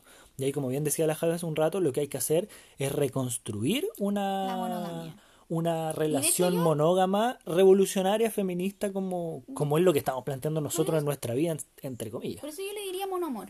Monoamor me gusta. Me gusta el monoamor. De hecho, en hasta existe. Debe existir. Estoy apropiándome una palabra que ya existe. Apropiémonos de aquello. Pero de verdad creo que lo importante es cómo nos replanteamos aquel, aquel sentido de, de la monogamia. Eh, para nosotros no es muy fácil hablar de lo que significa el poliamor porque nosotros no vivimos el poliamor en este momento. Y yo personalmente nunca lo he vivido. No significa que, que eso sea bueno o malo, no estoy diciendo que es bueno o malo, pero estoy diciendo que simplemente no lo he vivido, entonces es como desde la ignorancia meterme en ese tema. Eso va a entender como que yo sí lo he vivido y yo tampoco lo he vivido. no, pero no puedo hablar por ti. no, pero para aclararle a nuestro audio escuchas. No, no sé si tú nunca lo has vivido. Oh, pero... ya, Igual hay que sincerar las cosas. Pero este no es el espacio. Yo las sé en todo caso, sé todo, pero ya, pero no importa. Hubo una época en mi vida en donde... Pero igual, es que no es malo tampoco. Pero es que tampoco... a eso me refiero. Pero es que a eso es donde voy con la cosa de que eso tampoco fue un poliamor. No, fue, fue desde la irresponsabilidad afectiva. Totalmente, fue desde la irresponsabilidad afectiva y desde, incluso relaciones mm, entre comillas monógamas, pero había, no, fue, ¿cachai? No, no, fue un poliamor. De hecho, ah, no de hecho, mal, pero, pero está bien. Em, a lo que me refiero es que el poliamor es, debería ser aceptado por la sociedad. ¿Por qué no es aceptado el poliamor? Cuestionémonos también como sociedad. No sé, conversemos con nuestros amigos y con nuestras amigas y con nuestros amigues. ¿Por qué no es aceptado por, una genera por algunas generaciones el poliamor? ¿Por qué es tan cuestionado el poliamor? Yo creo que eso es fundamental, porque más allá de que uno tome la decisión consciente, que yo creo que a grandes rasgos como el llamado es son esas tres cosas, yo creo, en general. Por un lado, eh, conversar el tema.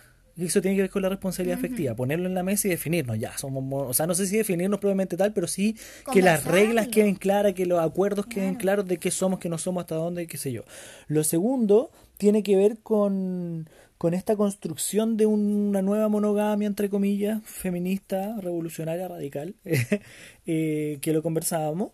Y lo tercero, yo creo que es fundamental de cómo en la sociedad aceptamos, porque, porque hoy en día existe mucho esta, esta lógica como de que la monogamia es lo establecido, lo que está bien, lo que no sé qué, lo, lo, lo no natural, pero lo, lo real, lo que existe, lo aceptado, y la, y la poliamor es como... Lo que sale. Es como horrible, es promiscuidad, alguien quiere pensar en los niños, eh, un montón de cosas como negativas. Yo creo que es como romper todas esas barreras y decir, loco, son relaciones. Y todas las relaciones están bien, todas las relaciones están permitidas, ¿cachai? Y, y, y, claro, yo creo que esa es como una una reflexión y una, una tarea que tenemos por delante como, como, sociedad. como generación para los más jóvenes de repente empezar a...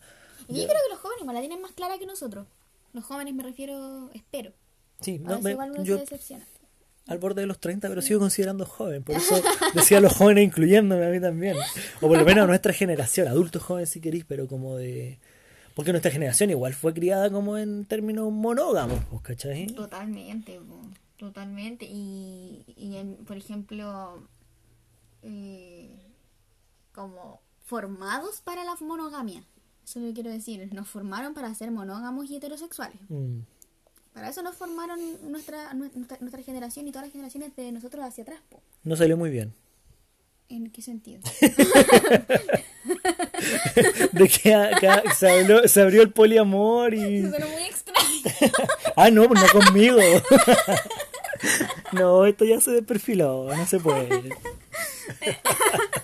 no, no, pero está bien. A lo que me refiero es que fuimos criados para eso. Entonces, como de a poco vamos liberándonos de esos patrones eh, dentro de la sexualización, ya sea desde la heterosexualidad, la homosexualidad, la pansexualidad, eh, el no binarismo, eh, la poligamia o la monogamia.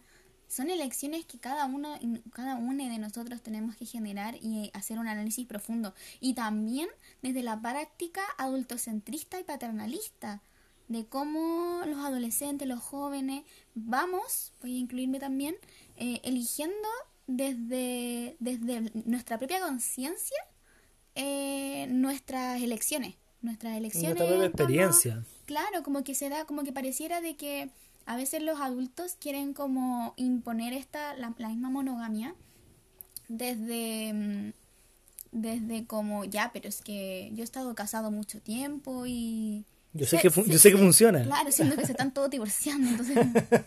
¿Qué? medio extraño. Yo creo que eso es fundamental para otro podcast de repente hablar del adultocentrismo, pero también esta lógica como de, está bien que queramos, si es que nos ponemos del lado de los padres pensando en ser adultos, que queramos como dar lo mejor por nuestro hijo mm. y que nuestros hijos no se equivoquen, no sufran y vivan una vida más o menos plena. Pero eso no tiene que ser a costa de limitar las decisiones que toman nuestros propios hijos.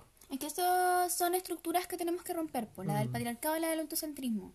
Porque por una parte, como hablábamos la otra vez del amor romántico, no tenemos por qué exigirle que se enamore a los 5 años, ni a los 7, ni a los 10, ni que elija a los 7 o a los 10 eh, su forma de amar, mm. ni a quien ama.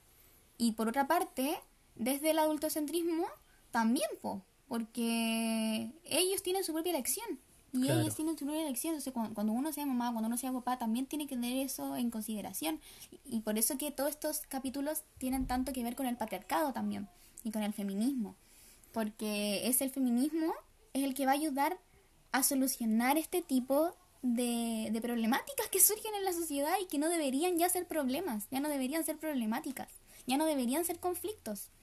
En resumen, levantemos la libertad de poder elegir, de poder desarrollar la vida que queremos desarrollar, pero con responsabilidad afectiva y construyendo nuevas formas de, de respeto, de compromiso. Sí, igual hay un, hay un último tema que me gustaría reflexionar, que es como más de lo que nosotros hemos vivido en torno a la monogamia, como desde esa elección de la monogamia, como especialmente la mía.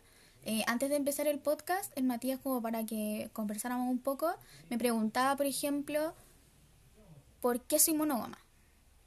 Y creo que es algo que todos tenemos que hacernos. Como si yo elijo el poliamor o yo elijo la monogamia, preguntémonos también. ¿Por qué? ¿Por qué elegiste la monogamia? Y la verdad que quedé como, no sé, porque soy monógama, porque me dijeron que tenía que serlo. Porque hay películas de Disney. Y ahí empecé, empecé a hacer una reflexión interna, que igual es importante, insisto, que todos y todas y todos la hagamos.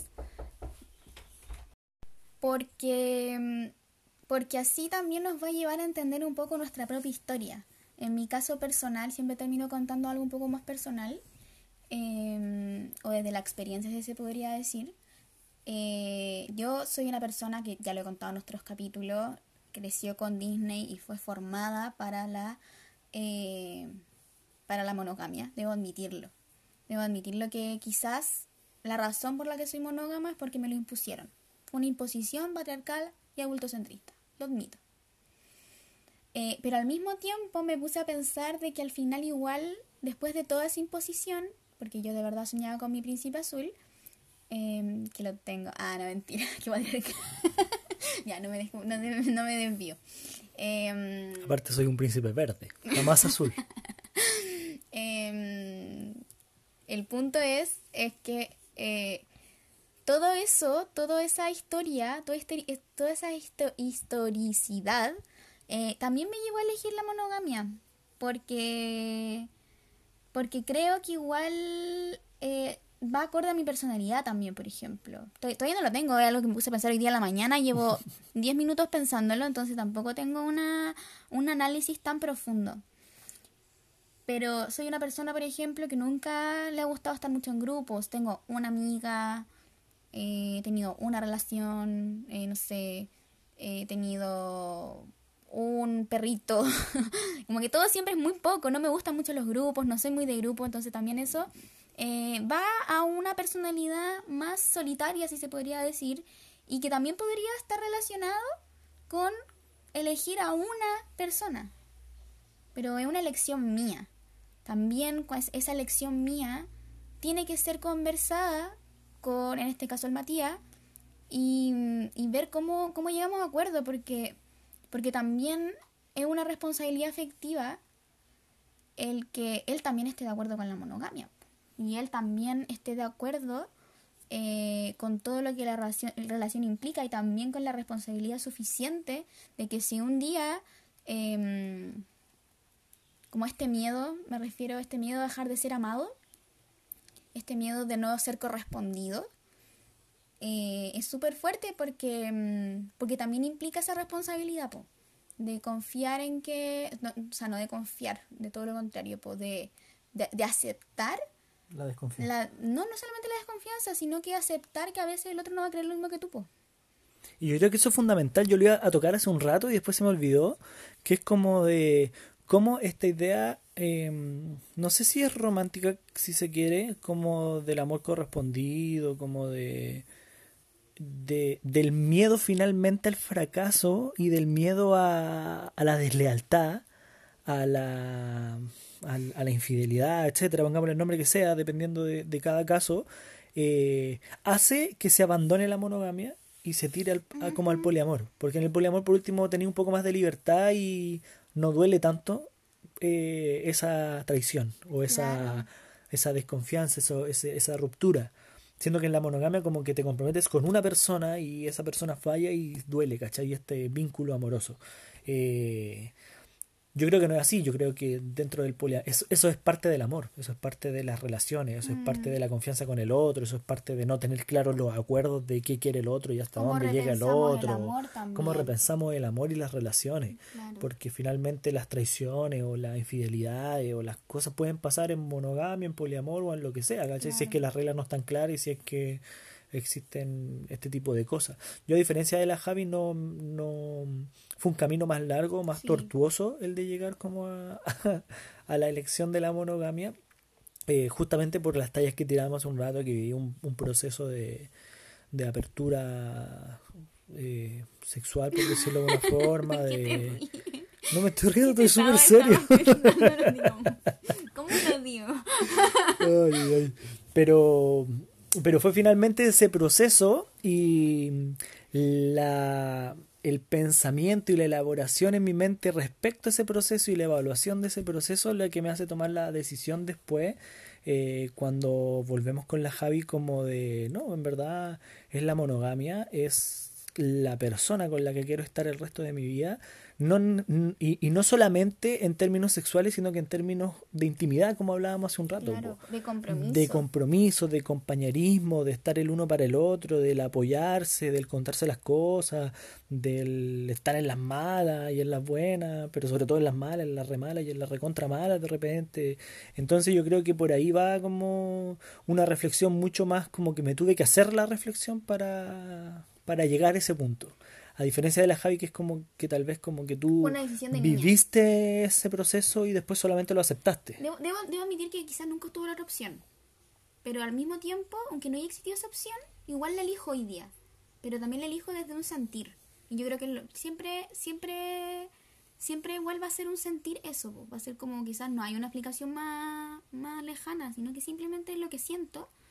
Y, y eso, pues.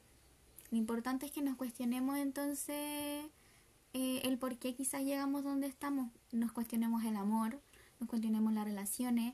No nos vayamos tampoco a esa situación de que lo monógamo no es libertad, porque el problema entonces no es la monogamia, es cómo estás pensando la monogamia o cómo estás pensando el amor.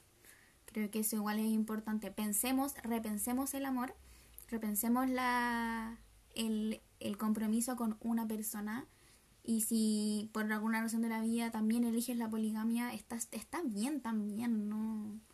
Yo creo que al final, como reflexión ya terminada, terminando me refiero, eh, dejemos de juzgarnos entre nosotros y nosotras.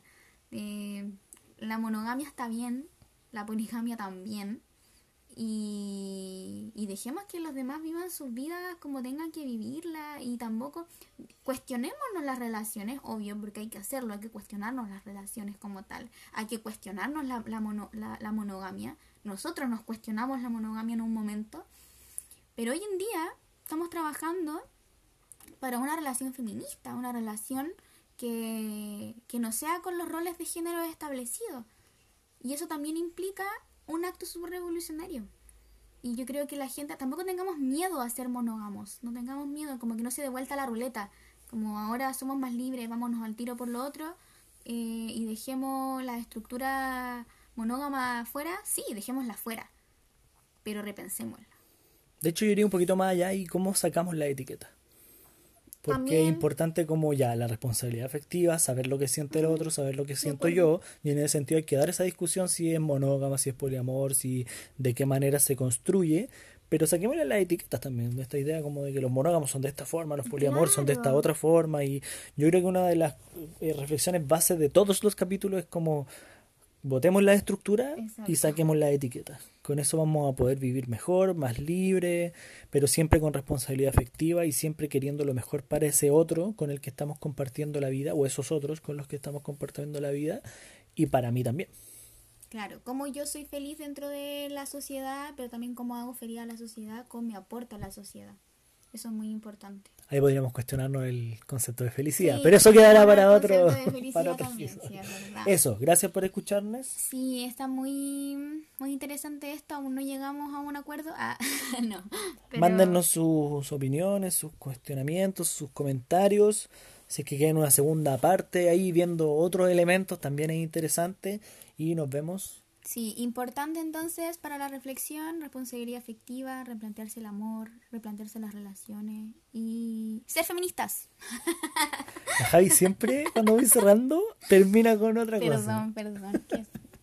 Pero sí, de acuerdo con aquello. Ya. Sí, ya, que estén muy bien. Nos vemos en otro capítulo. Espero que se hayan divertido un poco con nosotros y nosotras y nosotres y todas nuestras personalidades.